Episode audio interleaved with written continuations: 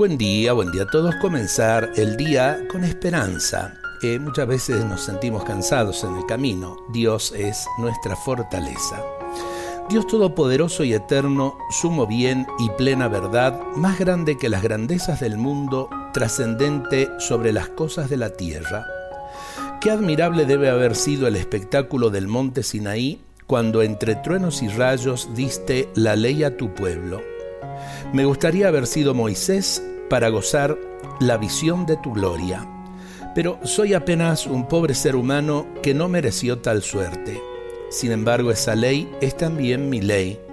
Dado que Cristo no suprimió su práctica, me pides que te ame y te adore más que a todo, con todo mi corazón, con todo mi ser, con todas mis fuerzas, más que a mi madre y a mis hermanos, más que a mí mismo. Solo quiero amarte, solo amándote así podré ubicar a mi prójimo en tu amor. Yo seré feliz si amo la felicidad que eres tú. Dame esa gracia con todo mi corazón. Es bueno que abramos nuestros corazones al amor de Dios porque desde el amor de Dios podemos bajar al amor al prójimo.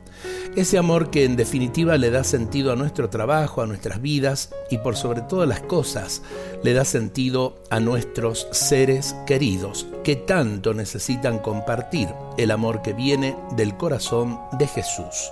Empecemos el día así pidiéndole al Señor que derrame sobre nosotros la gracia de su amor. Dios nos bendiga a todos en este día.